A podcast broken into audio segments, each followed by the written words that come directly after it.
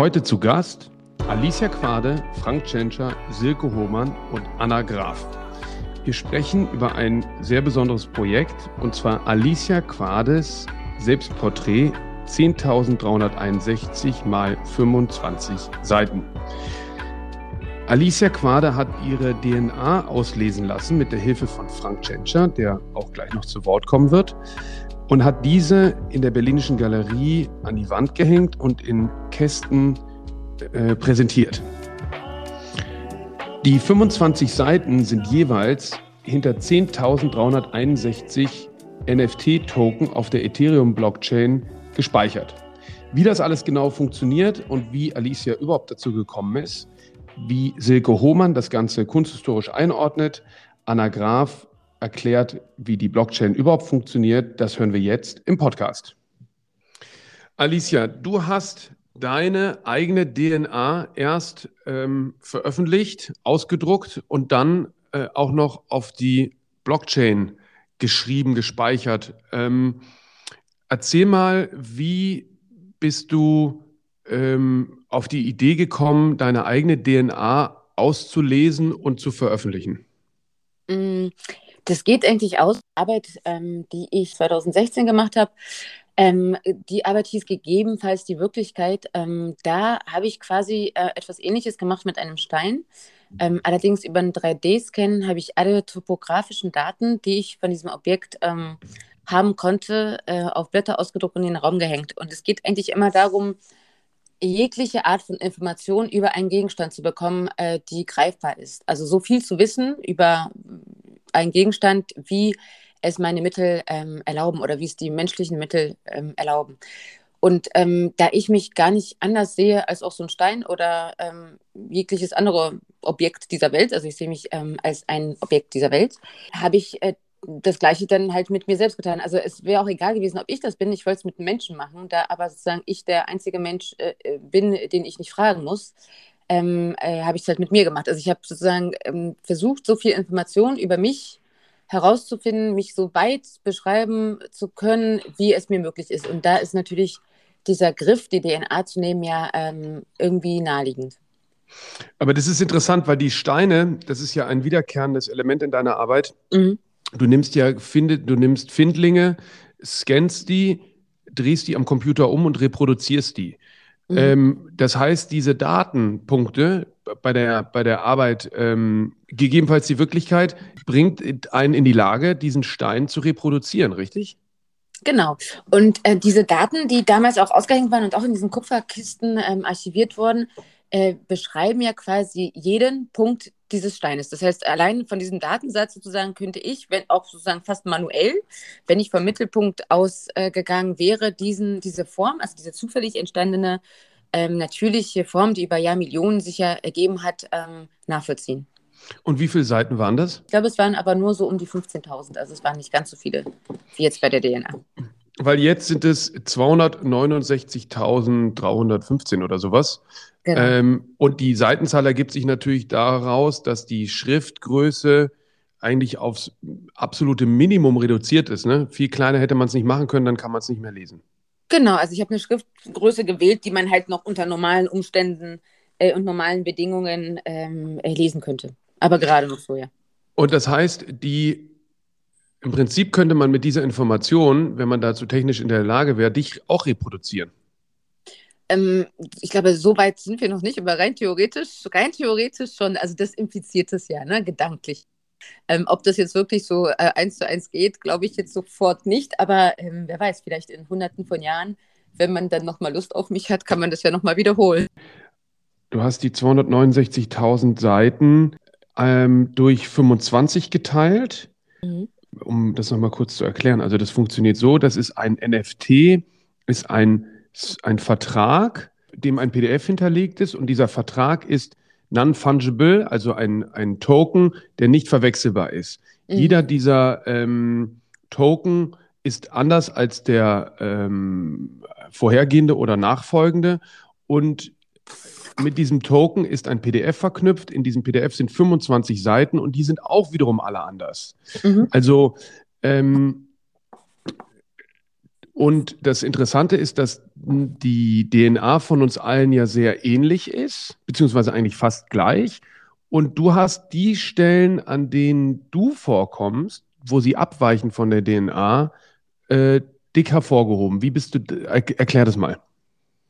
Ähm, naja, also ich habe ich hab da ja irgendwie sozusagen bei ähm, der Arbeit auch viel dazugelernt. Mir war das selber alles gar nicht so klar. Ne? Also ich hatte die, äh, jetzt erstmal die konzeptuelle Idee, eben diese möglichst detaillierte Beschreibung eines Menschen zu machen. Und mir war natürlich schon klar, dass ähm, eben die Information der DNA ja genau dieses beinhaltet. Aber wie das genau aussieht, ähm, war mir gar nicht so ähm, ganz eindeutig klar. Und ähm, dann sozusagen habe ich ja ähm, erst durch die Hilfe von Frank irgendwie viel dazugelernt. Unter anderem eben, dass ähm, eben 99,9 Prozent dieser DNA ähm, ja genau deckungsgleich ist, weil es wie so eine Referenz-DNA eigentlich gibt, die aus 13, 13 Menschen quasi als Referenz äh, hinterlegt worden ist. Und nur die Abweichungen von dieser ähm, Referenz sind ja die, die einen personifizieren, also die mich zu mir machen und dich zu dir. Und das ist aber ein ganz, ganz kleiner ähm, Anteil ähm, dieser gegebenen DNA, die auch zum größten Teil daran besteht, darin besteht, wie so eine Bauanleitung zu sein. Ne? Also die, da ist quasi beschrieben ja auch, wie man so einen Menschen sozusagen macht. Ne? Also die DNA muss gekrümmt sein, sich im Zellkern so und so befinden, der Zellkern ist so und so aufgebaut, die Zelle ist so und so aufgebaut. Das ist ja auch eine, eine Art Bauanleitung. Und dieses Personalifizierte, also das, was die Genome ähm, beschreibt, ist ja ein kleiner Teil. Und davon noch ein viel kleinerer Teil ist eben ähm, das, was uns zu uns macht. Und ähm, äh, das ist halt wirklich ein marginal ähm, verschwindender Teil. Und den habe ich halt eben durch diese ähm, dick gedruckten Buchstaben hervorgehoben, weil ich das auch den faszinierenden Punkt eigentlich finde. Ne? Also ich, ich versuche das so ein bisschen umzudrehen und sage eigentlich, nein, so divers ist das alles überhaupt nicht, ähm, sondern man kann es ja mal anders betrachten. Es ist eigentlich alles wahnsinnig gleich. Und ähm, was passiert ist, dass die Gesellschaft äh, aus uns das macht, was, was, äh, was wir sind. Und die Gesellschaft sind ja wir selber. Das heißt, im Grunde genommen bestimmen wir halt selber oder tun jeden Tag äh, alle das Gleiche. Und zwar ähm, äh, Regeln festzusetzen, warum ähm, Menschen auf gewisse Weise beurteilt werden oder nicht. Oder warum männlich männlich ist, warum weiblich weiblich ist, warum schwarz schwarz ist, weiß weiß und so weiter und so fort. Also das sind ja ähm, eh, eigentlich äh, ist es ja nichts anderes als, als ähm, gesellschaftliche Vereinbarung. Und ähm, das sieht man halt auf, ähm, finde ich, sehr befreiend, erschreckende Art und Weise, genau ähm, auch grafisch, wenn man eben äh, diese, die, diese ausgedruckten Blätter sieht, die eben ähm, äh, zu 99,9 irgendwas Prozent auf alle genau gleich zutreffen. Mhm. Und die 10.361 äh, NFTs, a 25 Seiten, mhm. äh, beinhalten ja mal mehr, mal weniger ähm, Bestandteile von dir ähm, und sie äh, haben zum Teil auch Ends. Äh, für was die Ends stehen, äh, das wird uns der Frank äh, nachher nochmal erzählen. Was ich, was ich interessant finde, ist, dass die ganzen Ziffern auf diesen 25 Seiten ungefähr 300.000 ähm, Ziffern sind, die mhm. ähm, wiederum der Größe ähm, eines menschlichen Gene äh, Gens äh, entsprechen. Ähm, hat sich das alles eher zufällig ergeben oder ist das alles genau durchgeplant? Das bedingt sich immer so gegenseitig. Ne? Man lernt Sachen dazu und dann ähm, trifft man formale Entscheidungen oder man trifft formale Entscheidungen und guckt, ob das sozusagen dem Inhalt irgendwie entspricht oder nicht. Also es ist bei mir eigentlich immer so. Also ich treffe eigentlich nie äh, eine formale Entscheidung, ohne das mit dem Inhalt zu überprüfen und an ähm, dass das jetzt genau, äh, also ein Genom, so ganz stimmt es ja auch nicht. Es gibt auch welche, die haben viel mehr Informationen, es gibt welche, die haben viel weniger äh, Informationen, aber man kann es so stehen lassen, dass man sagt, okay, durchschnittliches sozusagen gehen könnte, sich in diesen 25 Blättern befinden, was natürlich aber auch eine konzeptuelle und künstlerische Entscheidung ist. Ne? Also ähm, es geht ja jetzt auch nicht darum, dass ich jetzt hier einen wissenschaftlichen Beweis irgendwie äh, führe und irgendwie versuche, ähm, jetzt ganz strikt äh, wissenschaftlich ähm, was zu erklären. Das kann uns sicher auch der Frank viel besser erklären. Ähm, es geht ja auch um, um so eine künstlerische, poetische Herangehensweise, die aber eben ähm, sich durchaus deckt auch mit dem wissenschaftlichen Fakten, soweit das für mein Konzept äh, notwendig ist. Total gerne diese, äh, diesen Gedanken, dass ich mich sozusagen aufteile, ja, in diese äh, über 9800 ähm, Fragmente, äh, die diese 25 Blätter beinhalten, die potenziell ähm, die Größe haben, um eben eine, ein Gen, also eine Information von mir zu beinhalten. Wie sei es denn die äh, Knochendichte, die äh, Haarfarbe, ähm, die Körpergröße, die, äh, die, die, weiß ich nicht, ne, die ähm, äh, Augenfarbe und so weiter. Ähm, also das finde ich konzeptuell halt auch einen guten Gedanken. Und so äh, verteile ich das quasi ähm, mit diesen digitalen Mitteln in dieser Blockchain auf die ganze Welt. Und was ich halt so gut daran finde, ist, ähm, dass mich halt das immer nicht losgelassen hat, dieser, dieser, also, äh, dieser NFT-Gedanke war mir so beides zuwider und hat mich aber auch nicht zu, losgelassen. Ähm, ich wurde ja ganz oft gefragt, ob ich nicht ein NFT machen will und ich habe das immer so ein bisschen abgelehnt, weil ich bis dahin keinen, ähm, keinen konzeptuellen äh, sozusagen Grund hatte, warum diese Technik irgendwie förderlich wäre, also eine Qualität meiner Arbeit ähm, hinzufügen könnte. Denn es erschien mir nicht ausreichend, jetzt eine dreidimensionale Skulptur zu bauen, die vielleicht schlechter ist als meine physischen äh, Skulpturen und ähm, die dann sozusagen äh, in diesem Verfahren ähm, zu authentifizieren und ähm, weiter zu äh, vertreiben. warum Sinn, auch? Ja. Äh, warum auch? Ja, also man kann es, ich finde, ich finde ja irgendwie jedes Mittel ähm, äh, sozusagen willkommen und auch berechtigt, was neu ist. Aber ich finde immer, es muss ähm, es muss halt eine künstlerische Qualität oder eine neue Qualität dem künstlerischen Werk hinzufügen. Wenn ja, und einen Grund haben, ne? Einen Grund haben, genau. Wenn es einfach du nutzt ja nicht ohne Grund Bronze oder Kohle und Gold. Genau, also das hat ja immer einen meine, Hintergrund. Ich, ich, Genau, ich filme ja auch keine, kein gemaltes Bild. Also würde auch nicht so richtig viel Sinn machen. Ne? Also, so, das, also ich finde, es, es, muss immer irgendwie sozusagen eine, eine Qualität mit sich bringen, die ähm, das Kunstwerk erweitert. Und das ähm, hat jetzt ähm, meines Erachtens nach ähm, mit dieser Arbeit gut geklappt und stattgefunden, weil ja, ähm, also man könnte ja sagen, also jeder Mensch ist ja ein ähm, äh, non-fungible äh, Token. Also ja. dadurch, dass man ja immer sozusagen nicht ähm, eins zu eins kopierbar ist. Auch, auch wenn man es sozusagen klonen könnte, würde es ja gar nicht gehen, weil äh, der gesellschaftliche und der außen- und der umwelttechnische Einfluss ja immer so groß sind, dass man ja, glaube ich, beim besten Willen ähm, einen nicht genau kopieren könnte, also auch wenn man es auch wenn man es rein biologisch äh, tun könnte. Ähm, und, ähm, und dann äh, ging es eben mir auch darum, äh, die, diesen Gedanken, den ich da in der Berlinischen Galerie angefangen habe und der von Anfang an beinhaltet hatte, dass ich das eben verteilen möchte. Ne? Also diese Information von einem Menschen sozusagen aufsplitten will, für alle verfügbar machen will und gleichzeitig nicht greifbar machen will, weil es eben in diesen Einzelteilen ist. Ähm, äh, da hat das halt, ähm, da hat es das erste Mal irgendwie Sinn gemacht. Ja, äh, du hattest vorhin gesagt, dass ist dir in erster Linie, äh, die ging es nicht in erster Linie um Selbstporträt, weil die Selbstporträt hat ja eine besondere Bedeutung in der Kunstgeschichte. Mhm. Ähm, weil der, der, äh, der Künstler, die Künstlerin auch so als ähm, geniales, ähm, kreatives Wesen äh, sich selber irgendwie darstellt. Das war eher pragmatisch zu sagen, ich will das äh, darstellen und da bin ich mir selber am nächsten. Ähm, absolut. Also ich sage auch mal wieder, das stimmt auch wirklich. Ich bin irgendwie ähm, sehr uninteressiert an mir selber, so ein bisschen. Also ähm, mir geht es jetzt gar nicht, äh, oder geht, mir geht es nie in meiner Arbeit darum, mich jetzt irgendwie äh, meine Persönlichkeit, mein, mein Werdegang oder irgendwie da irgendwie darzustellen. Ne? Also man ist natürlich immer davon befangen und wird es auch nicht los. Ähm, aber mich interessiert viel mehr ähm, das Phänomen eines Menschen. Also warum Menschen so sind, wie sie sind und warum sie Dinge glauben, wie sie glauben und warum sie funktionieren, wie sie funktionieren, warum sie miteinander funktionieren, äh, wie sie funktionieren. Aber ähm, jetzt ich selbst, äh, das ist mir so relativ, ähm, also ich, ich äh, schaffe es doch, glaube ich, irgendwie ganz gut, mich auch so von außen zu betrachten. Ähm, was ich auch interessanter, inter, eigentlich interessanter finde, als mich von innen zu betrachten. Aber das Interessante ist, jetzt wird dein, dein, äh, deine DNA, aber auch gleichzeitig die DNA von uns allen, weil wir ja alle da auch identisch mhm. äh, weitestgehend mit drinstecken, ähm, die lässt sich jetzt ähm, äh, eben erwerben, was auch an der Stelle vielleicht nochmal interessant ist zu sagen, es ist eben jetzt ein PDF, es hätte genauso gut auch 25 JPEG-Dateien sein mhm. können. Äh, da geht es ja nur darum, äh, diese an sich digitale Arbeit, ähm, weil es sind ja äh, Buchstabenketten, mhm. ähm, die irgendwie zu deployen, also zu vertreiben und zu ähm, verteilen. Ähm, und da, das wäre eigentlich ohne diese Technologie kaum möglich gewesen. Und sind dir denn so formale Aspekte wichtig gewesen, ähm, weil es ist ja angeordnet, es sind fünf mal fünf äh, A4-Blätter. Äh, und da denkt man natürlich an so Positionen wie Opalka oder äh, Darboven. Ähm, äh, ist dir das ähm, ein Anliegen, da in diesem Zusammenhang äh, zu stehen? Ähm, ja, absolut, klar. Also weil es natürlich ja auch eine, ähm, also ich, ich ähm, ordne mich da ja künstlerisch ein, ne? also mehr als jetzt sozusagen technologisch. Ähm, und ich nutze natürlich diese Technik, ähm, aber nichtsdestotrotz denke ich auch immer formal und ähm, deswegen auch dieses PDF, äh, da es eine ermöglicht, in einer von mir vorgeschlagenen Art in das eben auch auszudrucken und als formale äh, Arbeit an die Wand zu hängen. Und ähm, das ist ja auch so ein leichtes Hochformat, was sich auch in so einem Porträtformat orientiert.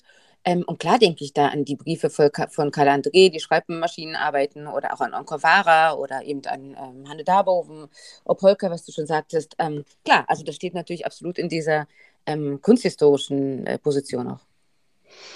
Super, Alicia, vielen Dank. Dann sprechen wir jetzt nochmal mit dem Frank ähm, und hören, ähm, was er zu den Ends sagt und äh, zu der DNA im Allgemeinen. So, jetzt sprechen wir mit Dr. Frank Tschentscher, DNA-Experte beim Landeskriminalamt in Nordrhein-Westfalen. Lieber Frank, äh, vielen Dank, dass du dir die Zeit nimmst. Ähm, erzähl mal, wie, ähm, was war dein Gedanke, als äh, Alicia dich gefragt hat, ob du ihr helfen kannst, ihre DNA auszulesen? Das war für mich, kann man sagen, so ein Glücksfall, kann ich gar nicht fassen. Äh, wir haben uns ja auf einem Geburtstag von einem gemeinsamen Freund kennengelernt und ich fand ihre Arbeiten immer spannend und dann habe ich gefragt, oh, kann ich mal das Studio besuchen? Ja, gerne, kein Problem, haben wir dann gemacht. Und dann kam Alicia einfach so um die Ecke, wie sie dann ist, pragmatisch und schnell. äh, du, wie sieht's aus? Wie, du bist Genetiker? Dann, äh, ich wollte gerne mal meine DNA entschlüsseln. Und ich war sofort Feuer und Flamme, habe ich gesagt, super gerne, weil ich bin aus der Generation, die genau alles live miterlebt hat bei der Doktorarbeit. Das war so 1998 angefangen, meine Arbeit. Und ich habe ja in der Humangenetik gearbeitet.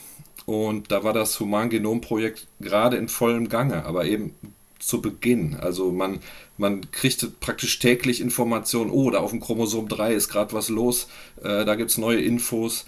Und ich habe dann das sozusagen das äh, Ende dann mitbekommen. 2001 wurde es mit großem Tamtam -Tam verkündet, jetzt haben wir das ganze Genom. Das stimmte überhaupt nicht, das waren nur so etwas über 80 Prozent, aber man wollte das halt so äh, politisch. Und ja, also ich war deshalb so begeistert, dass ich endlich mal die Gelegenheit hatte, mir das Ganze auch mal anzugucken. Äh, erzähl mal der Prozess, wie, wie, wie funktioniert das? Das sind Wahnsinnstechnologien. Also man muss sich diese, diese Technologiesprünge, die kann man eigentlich gar nicht fassen. Ich kann das mal als kurzes Beispiel, dieses Humangenom-Projekt äh, wie es äh, zu Beginn äh, lief. Das hat ungefähr zehn Jahre gedauert und äh, ich weiß gar nicht, ich glaube 3,5 Milliarden Dollar gekostet. Da haben hunderte von Menschen weltweit dran gearbeitet, um eben das zu entschlüsseln, was wir jetzt von Alicia vorliegen haben. Äh, das kann man heute in drei Tagen auf einem Gerät machen, was so groß ist wie ein USB-Stick.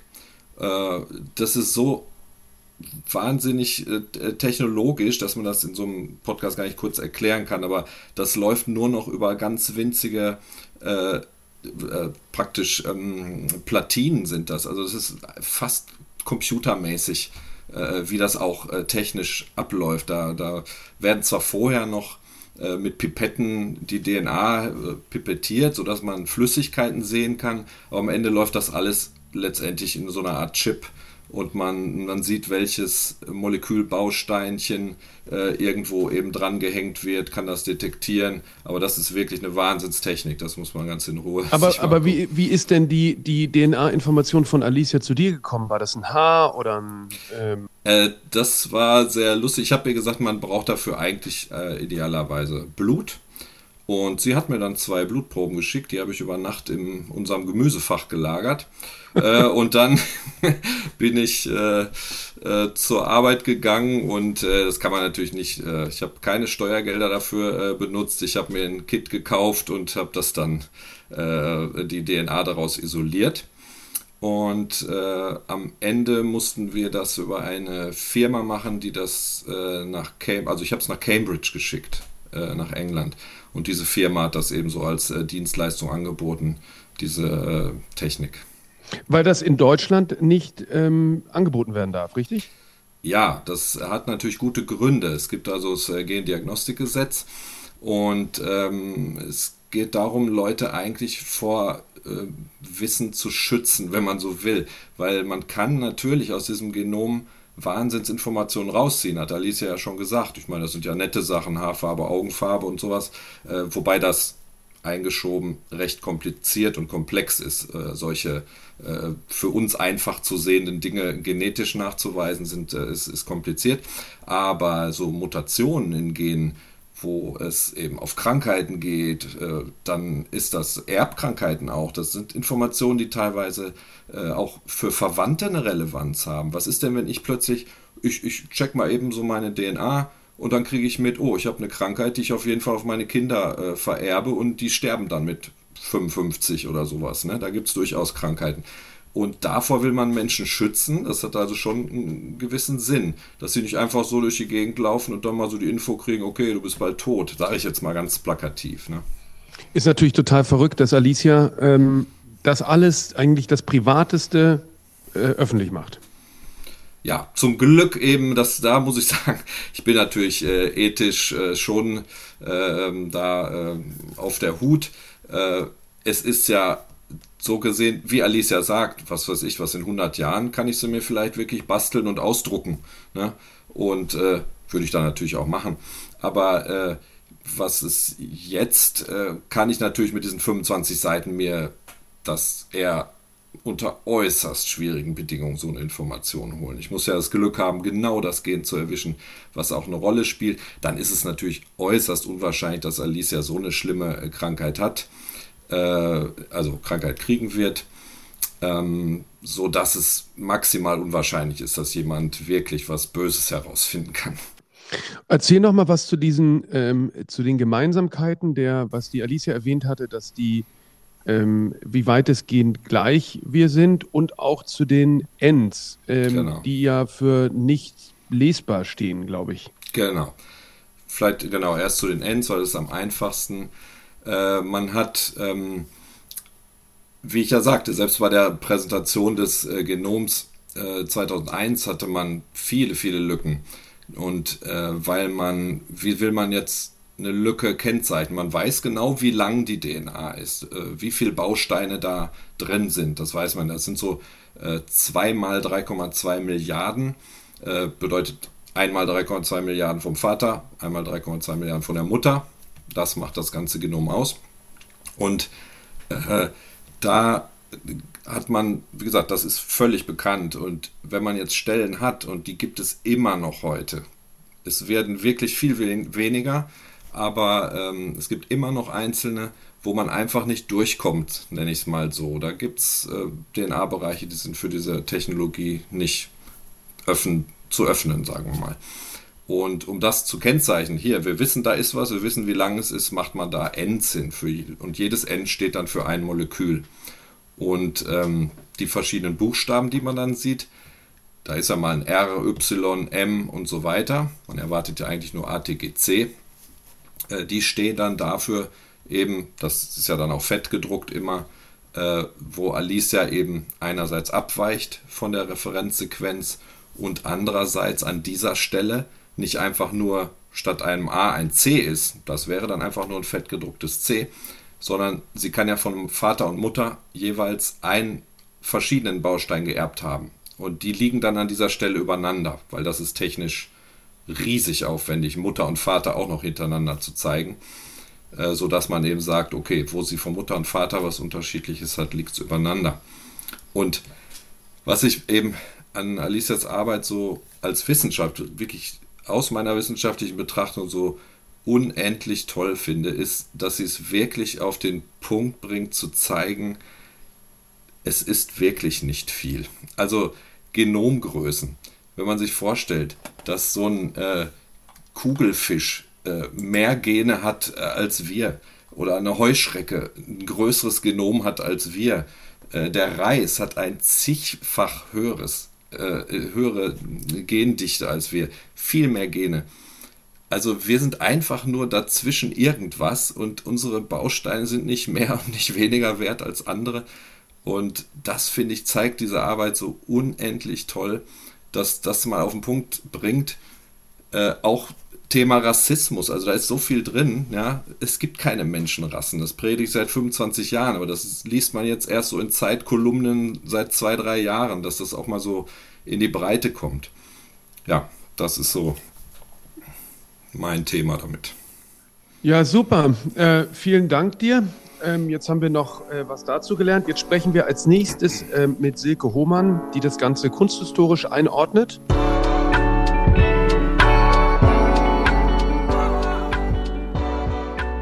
Liebe Silke, wir haben gerade mit äh, Alicia schon gesprochen und dem Frank, der die DNA ausgelesen hat.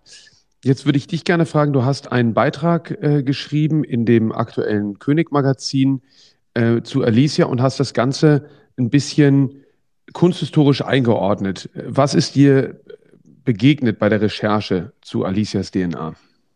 Also das war wirklich ein Auftrag, bei dem ich selber äh, nochmal schlauer geworden bin. Also wenn man äh, vorher, wenn man nachher mehr weiß als vorher beim Schreiben, das ist immer das Allerschönste. Und Alice ist ja so eine Künstlerin, die einfach die Dinge so krass hinterfragt und durchdringt alle Dinge, die wir so auch als gegeben hinnehmen. Ihr ist ja irgendwie nichts auch heilig auf eine tolle Art und sie zerlegt alles so. Und so war das dann irgendwie auch ganz klar, dass sie ähm, in dieser Idee, wie kann man den Menschen an sich, was ja eigentlich auch immer so ihr Thema ist, unsere großen Fragen.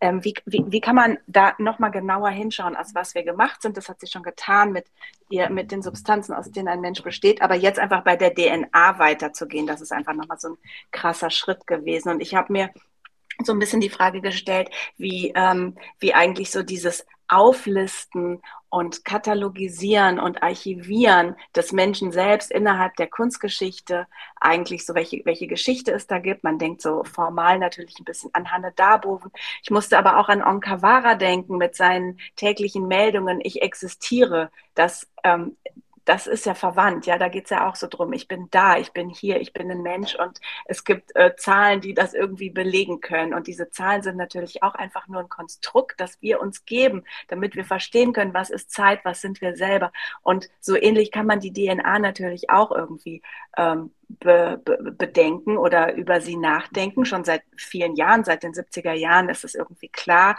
dass es sowas gibt, so eine in uns drin befindliche Information über uns selbst.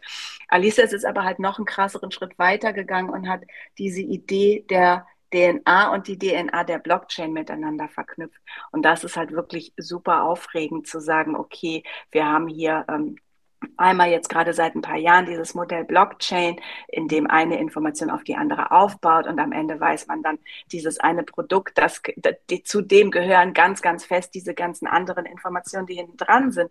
Und sie hat ähm, einfach diese Parallele gesehen zum Menschen mit seiner DNA und hat gesagt, okay, ähm, die DNA ist ja die Blockchain und ich bin ja das Non-Fungible Token und ähm, das ist irgendwie sehr originell und auch sehr klug und gibt irgendwie in beide Richtungen nochmal neue Aufgaben zum Nachdenken, also in Richtung DNA und was ist der Mensch und aber auch in Richtung NFT ist das total ergiebig. Was ich sehr spannend fand, ist, dass sie im Gespräch erzählt hat, dass sie sich selber genommen hat, weil das die einfachste und pragmatischste Vorgehensweise ist und dass es ihr eigentlich nicht um sich geht, ähm, sondern um den Menschen als solchen, aber dennoch nennt sie es ja Selbstporträt.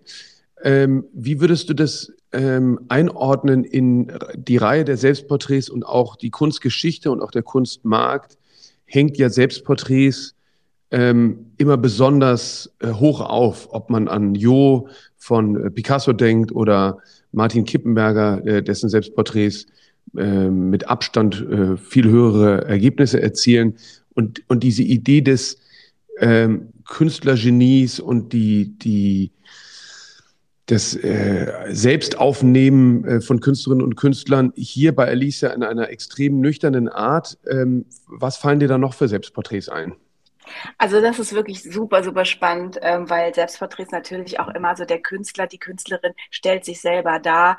Ähm, da geht es ja nicht nur darum, wie sieht einer aus, sondern da geht es ja auch darum, wer bin ich überhaupt, was macht mich vielleicht besonders, was macht mich als Künstler oder als Künstlerin vielleicht auch anders als andere Menschen. Also es ist ja wirklich eine totale Erforschung des Inneren und die Suche nach dem mega individualistischen. Und Alicia ist wieder, wie wir sie kennen, halt einfach bürstet das Ganze komplett gegen den Strich und sagt, jetzt gucken wir doch mal, woraus sind wir denn? Aha, alle aus demselben. Und jetzt gucken wir mal diese DNA an und man würde jetzt natürlich denken, in so einer Genietradition oder überhaupt als Individuum, das jetzt sich für sehr besonders hält, was ja jeder von uns auch einfach unbenommen ist, würde man denken, diese DNA, die ist von jedem total verschieden. Wir sind da alle, haben ganz andere Buchstaben abfolgen und irgendwie alles ist so mega individuell. Und sie hat aber herausgefunden, oder das ist auch bekannt, aber sie hat es eben in ihrer Kunst auch nochmal so großartig thematisiert, 99,9 Prozent sind komplett identisch. Und dieses kleine bisschen,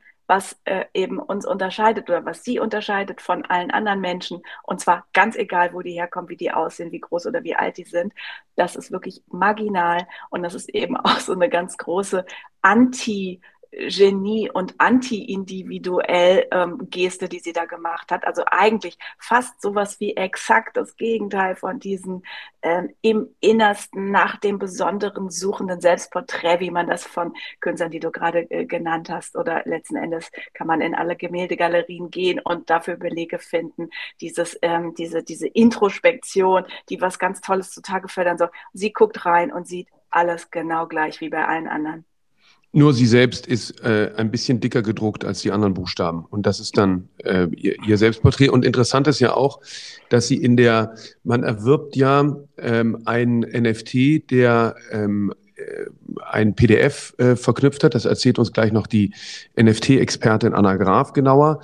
Ähm, aber sie ordnet ja die DIN A4-Blätter, gibt sie vor, dass man sie in fünf mal fünf Reihen ähm, aufhängt, wenn man sie aufhängen will, ähm, was dazu führt, dass es ein Porträtformat ist, also ähm, wo die Höhe eben äh, höher ist als die Breite, anders als bei einer mhm. Landschaft, äh, die breiter ist. Insofern ähm, bezieht sie sich dann doch auf so klassische Porträts, die aber ultra analytisch ähm, sind. Und ähm, Fallen dir eigentlich noch Selbstporträts von Frauen ein? Selbstporträts von Frauen. Weil es gibt ja, ich denke an den äh, Maler in der Unterhose von Albert Oehlen, an die Porträt, Selbstporträts von Kippenberger, ah, okay, okay, okay. an Baselitz, ja. ähm, Elke und Georg, an ähm, Jo von Picasso, an ähm, irgendwie ist dieses Selbstporträt doch auch, ach na, ich denke natürlich an Maria Lasnik, an ja. Xenia Hausner. Mhm. was fallen dir noch konzeptuelle Selbstporträts ein von, von äh, Künstlerinnen? Also ich habe jetzt spontan, also, also ich glaube, diese, diese Übermacht der männlichen äh, kunsthistorischen Belege für Selbstporträts hängt einfach mit der Übermacht der männlichen äh, Kunstgeschichte sozusagen zusammen. Und das wird sich jetzt auch in nächster Zeit wieder stark ändern. Aber ich dachte zum Beispiel an Nan Golden, die sich immer wieder in ihrer unmittelbaren Lebenssituation, hat sie ganz starke Selbstporträts geschaffen. Und ähm, ich, ich weiß aber gar nicht, aber ich meine, wie ist es mit Künstlern? Was macht so zum Beispiel Camille Auro oder äh, wie ist es mit Helen Martin oder sowas? Ich glaube, die, die würden auch sagen, das sind teilweise auch Selbstporträts, aber sie würden es vielleicht nicht draufschreiben. Ich weiß es nicht. Möglicherweise ist, ist, ist es auch ähm, gar nicht mehr so die Zeit dafür, so sich so direkt in den Mittelpunkt zu stellen und zu sagen, jetzt gucken wir doch alle mal auf mich, was da so toll und besonders dran ist oder so intelligent, wie ich das jetzt umgesetzt habe. Ich weiß es nicht. Wie ist deine Erfahrung? Ja, mir fallen ein, äh, es, gibt eine, es gibt ja einige Selbstporträts von Alicia, zum Beispiel äh, Selbstporträt als Geist. Ähm, und das hatte sie auch ganz schön in dem Gespräch erzählt, äh, dass sie das eigentlich nur macht, weil sie sich selber natürlich immer zur Verfügung hat. Ja, genau und ähm, äh, da am ehesten so sich in Anspruch nehmen kann. Sie hat eine ganz tolle, äh, natürlich auch immer auf der Suche nach irgendwie Dingen, die so, äh, die so eine Ähnlichkeit aufweisen. Sie hat ja auch mal wirklich schon 2001 eine Schwarz-Weiß-Fotografie in der Zeitung gefunden von jemandem, der ihr sehr ähnlich sah. Und sie hat das zum, zum, zur Beweisführung quasi ihrer Mutter vorgelegt, ohne das zu kommentieren. Und die Mutter hat gesagt, ja, das ist ein schönes Bild von dir.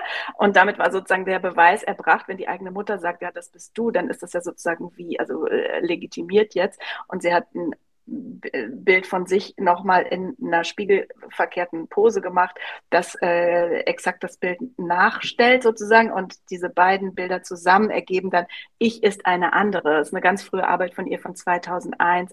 Schon total erstaunlich, wie sich letzten Endes auch diese, diese Thematik bei ihr auch immer fortsetzt.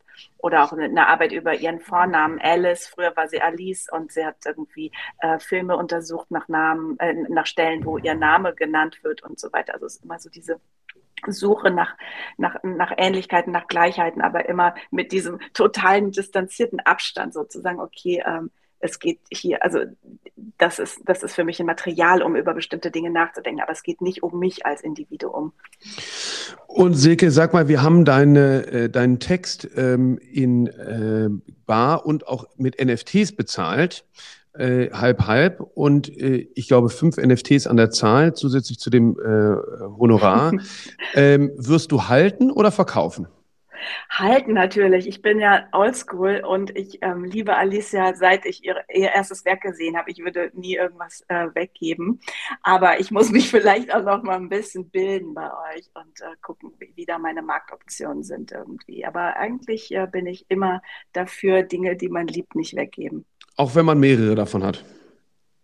Naja, also jeder aus meiner Familie bekommt eins und was die anderen damit machen, ist ihnen überlassen. Aber ich halte. Weil das Besondere daran ist ja, dass, dass man ähm, durch die digitale, ähm, durch die digitalen Marktplätze und die, die Blockchain diese NFTs sofort wieder zum Verkauf einstellen kann, was es ja ähm, leichter macht, sich überhaupt etwas zu kaufen und auch wieder zu verkaufen. Das wird uns jetzt genauer erzählen Anna Graf, NFT-Expertin bei der Plattform Misa.art. Silke, ich danke dir sehr für das Gespräch und äh, ich kann nur allen empfehlen, sich das König-Magazin zu kaufen und Silkes Text zu lesen, als auch ähm, das Gespräch äh, von Pierre Jovanovic und Alicia Quade. Äh, vielen Dank, Silke. Danke für die Einladung. Ciao. Tschüss. So, herzlich willkommen, Anna Graf.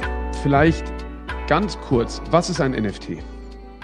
Hallo, guten Morgen. Ein NFT ist ein Non-Fungible Token. Auf Deutsch bedeutet das ein nicht austauschbarer Token, der auf der Blockchain gemintet wird. Das bedeutet, ich habe nachher das Digital Ownership, also ich bin der einzige Besitzer dieses uniken Tokens, der individuell ist und ähm, quasi für mich dann auf der Blockchain gemintet wurde in dem Fall. Und jetzt handelt es sich hierbei um einen ERC721-Token auf der Ethereum-Blockchain. Erklär doch mal, was das für was das bedeutet, ERC 721. Genau, also wir haben ja gerade von dieser Einzigartigkeit gesprochen. Es gibt ja auch andere Token-Standards, wenn wir jetzt zum Beispiel von dem, ähm, was, was jeder kennt, ausgehen, ein Bitcoin, ähm, den man handeln kann. Das ist äh, ein anderer Token-Standard. Bei Ethereum gibt es das auch, mit dem ich bezahlen kann. Das wäre ein ERC 20 Standard. Es gibt auch äh, Editionsnummern. Das ist normalerweise ein ERC ähm, 1155. Und wenn ich jetzt von einem uniken Bild ausgehe, dann nehme ich da den ERC 721, was wirklich die Einzigartigkeit dann meistens zeigt. Die Ethereum-Blockchain ist die Blockchain, auf der die meisten NFTs gehandelt werden. Ich bin damit normalerweise auf allen Marktplätzen, die so für die größten Handelsmarktplätze da sind, bei NFTs vertreten. Das bedeutet, OpenSea unterstützt diesen Standard, aber auch die neuen Plattformen LuxRare Coinbase und was da noch alles so kommt. Und äh, jetzt ist hier mit angegeben eine Contract Address äh, 0x8, das lese ich jetzt nicht alles vor. Äh, was, für, was bedeutet das? Ähm, wenn ich ein NFT minte, dann brauche ich dafür einen sogenannten Smart Contract. Diese Contract Adress belegt auch, dass der Urheber des Kunstwerks Alicia Quade ist. Ähm, denn die ursprüngliche Adresse, von der das gemintet, also auf die Blockchain gebracht wurde, ist eine Wallet-Adresse äh, von Alicia Quade. Auf diesem Smart Contract wird dann beschrieben, ähm, der Hash bzw. der Link dann zu dem Kunstwerk, das auf IPFS gespeichert ist, also dezentralisierten Servern und ähm, dort für mich bereitgestellt wird. Das Besondere an der Blockchain ist ja nicht wie bei großen Händlern wie Amazon oder Apple, dass es bei einem bei einer einzigen Company liegt und ähm, dort quasi auf dem Server ist, sondern dass wirklich durch die Dezentralität gewährleistet ist, dass ich die Verfügbarkeit habe, selbst wenn ein Server mal abgeschaltet wird. IPFS steht für Interplanetary File System. Was ist das genau? Ähm, wie gesagt, das sind Server, die dezentral sind. Das heißt, sie liegen nicht bei einem Unternehmen, ähm, sondern sind dann auf verschiedenen abgespeichert, sodass ich eine größere Sicherheit bekomme, dass mein Bild auch immer verfügbar ist. Es gibt da inzwischen auch noch weitergehende Systeme, aber ich denke, für uns ist erstmal wichtig, dass wir dadurch diese Dezentralität haben und ähm, damit halt der Blockchain dementsprechend das machen, wofür sie geschaffen wurde. Nämlich, dass wenn das in meiner Wallet liegt, ich den Besitz habe. Das heißt, wenn ich zum Beispiel, ganz kurzes Beispiel, ich glaube, das versteht man immer am besten. Bei Apple Music kaufe ich irgendein Lied. Das wird jetzt aber plötzlich für mein Land geblockt. Das heißt, ich kann das gar nicht mehr hören. Ähm, wenn ich ein Bild jetzt von Alicia Quade in meiner Wallet habe, dann kann mir das niemand einfach wegnehmen, solange ich den Zugang zu meiner Wallet kontrolliere. Das ist in diesem Fall eine Metamask. Ähm, wir haben auch dazu eine Anleitung extra noch einmal hinterlegt, wie man die genau anlegt. Das ist nicht super kompliziert. Das Wichtige ist einfach, so wie ich mein Portemonnaie nicht einfach irgendwo rumlassen würde, so darf ich den Zugangscode zu dieser Metamask auch niemand anderem geben, sondern muss den für mich behalten. Und die Metamask ist aber nur ein Anbieter von mehreren, die man nutzen kann, ne? Das ist einer von vielen, ist aber der größte und ist auch der, mit dem wir im Moment zusammenarbeiten, wenn bei uns ein Stück gemintet wird. Und jetzt ist hier noch der Preis angegeben mit 0,1 ETH, was ja ähm, ein 0,1 Ethereum äh, darstellt. Das ist aktuell äh, das Äquivalent von 299 Euro inklusive 7% Mehrwertsteuer. Ähm, wie, setzt, wie kommt der Ethereum-Preis zustande? Der, der ist relativ volatil, oder? Ähm, der Ethereum-Preis ist volatil, allerdings nicht so volatil wie bei Bitcoin. Wir haben natürlich Schwankungen, deswegen ist bei uns auch beides angegeben auf der Webseite beim Kauf. Wir haben erst den Europreis, dann sieht man den dazugehörigen Ethereum-Preis. Momentan liegt er halt bei so 2800 Euro pro Ethereum. Daraus entsteht das, aber wir sind da ganz transparent und haben den Umrechnungskurs immer mit dabei.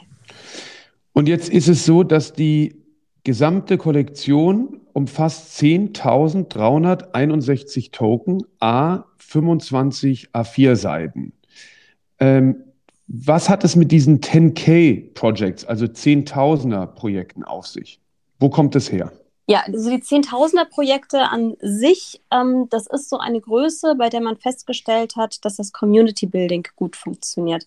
Das ist ja ein ziemlich wichtiger Aspekt im NFT-Space allgemein. Und äh, eine Community von 10.000, das gibt ja sehr bekannte Projekte wie zum Beispiel die CryptoPunks oder den Board Ape Yacht Club.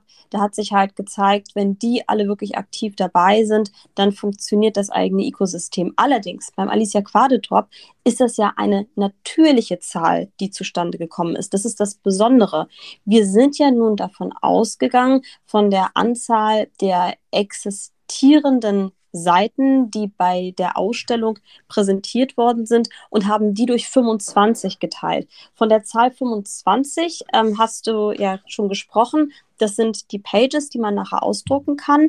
Insgesamt sind das 292.400 einzelne Buchstaben, die man bekommt. Also es gibt zwar immer diese 10K-Projects, aber bei Alicia Quade haben wir so ein bisschen quasi das Besondere, dass es aus dem Projekt selber entstanden ist, indem wir das durch die 25 Seiten geteilt haben. Und 25 Seiten, diese Buchstabenanzahl ergibt ungefähr immer ein Gen. Also es ist ein besonderer Zufall, der dann zu dieser Zahl 10.361 geführt hat.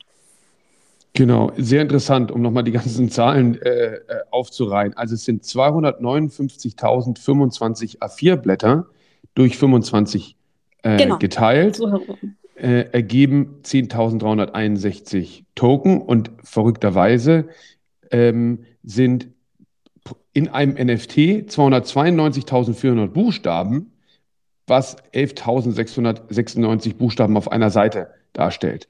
Und das Verrückte ist ja, äh, um nochmal so ein bisschen auf die Tokenomics, wie man die ja so nennt, einzugehen, gibt es unterschiedliche Seltenheiten. Also es gibt einige Seiten, da kommt die Alicia sehr viel vor, also da sind sehr viele Buchstaben. Die Variants, dick, genau, die Varianten. Die Varianten mhm. dick gedruckt und es gibt andere, da ist sie quasi kaum vorhanden, da sind wir alle gleich, mehr oder weniger. Und jetzt reagiert der Sekundärmarkt sehr stark auf diese Unterschiede. Würdest du schon äh, dich trauen, vorherzusagen, ähm, wird jetzt mehr beliebt, wo Alicia vorkommt, oder wird eher gefragt sein, ähm, wo wir alle gleich sind? Oder geht es nur, nur nur um Seltenheit und überhaupt nicht um inhaltliche Gründe, sondern eventuell ist ähm, die Seiten, wo nur Ns drauf sind, davon gibt es, glaube ich, nur 60, werden die dann die gefragtesten sein. Weil es geht, glaube ich, immer um Seltenheit, oder? Das ist eine ganz spannende Frage. Erstmal, wir, wir müssen es, glaube ich, ein bisschen unterscheiden. Du hattest ja schon von gesprochen, einige Leute flippen das direkt. Und da geht es natürlich sehr, sehr stark um Seltenheiten.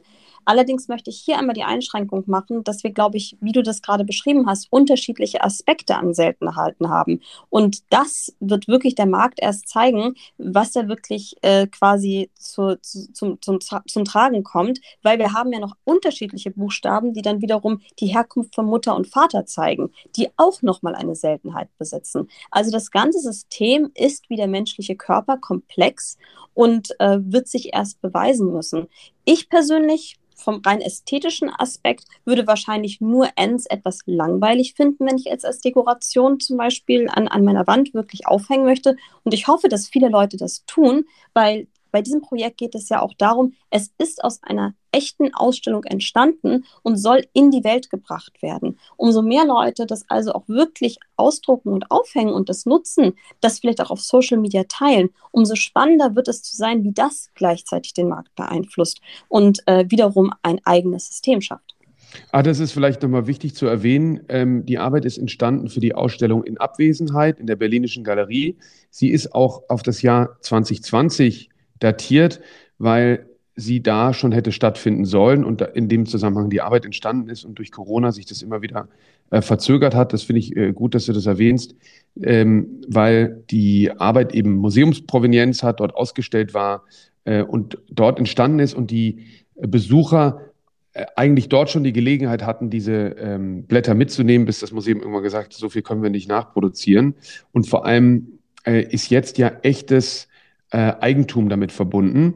Äh, Anna, ich danke dir sehr. Ich glaube, wir konnten ähm, das Licht ein bisschen ähm, äh, einbringen hier in die Dunkelheit der ähm, Blockchain-Verständnisse. Und ich glaube, dass Alisa hier wirklich ein äh, beeindruckendes Projekt äh, vorgelegt hat und gezeigt hat, dass digitale Kunst ähm, existieren kann jenseits der Animation, die auch ihre ähm, Daseinsberechtigung hat, aber dass es eben möglich ist, die Blockchain auch für sehr äh, konzeptuelle ähm, äh, Projekte zu nutzen, die man ohne diese technische Errungenschaft gar nicht äh, in der Form umsetzen könnte. So, das war mal eine andere Folge von Was mit Kunst. Ähm, wir sind am Experimentieren, wie ihr gehört habt, versuchen uns hier neu zu finden. Ähm, für alle die, die sich dafür interessieren, der Erstmarkt findet auf königgalerie.com statt. Wenn die Kollektion ausverkauft ist, können vermutlich die NFTs auf unterschiedlichen Marktplätzen, vor allem auf OpenSea, erworben werden. Und das Tolle an dieser neuen Technologie ist, dass die Künstlerin bei jedem Wiederverkauf partizipiert und äh, zwar bürokratielos ähm, und damit auch äh, an der, ähm, äh, am Zweitmarkt äh, beteiligt ist. Äh, was war sonst? Das ist ein bisschen ein Missverständnis. Das gibt es in Europa auch über die äh, VG Bildkunst und das Folgerecht, aber es ist sehr viel komplexer und bürokratischer und ähm, die meisten Verkäufe werden auch nicht gemeldet. In Amerika gibt es das gar nicht. Ähm, aber es ist eben eine interessante Situation, die Künstlerinnen und Künstler anders an ihrem Werk ähm, partizipieren lässt, als das äh, bisher der Fall war. Und dadurch ändert sich auch die Haltung zum Markt. Und ich denke, das wird äh, mittelfristig den Kunstmarkt sehr stark verändern. Ähm, ich danke euch für die Aufmerksamkeit und äh, bis zur nächsten Folge. Euer Johann.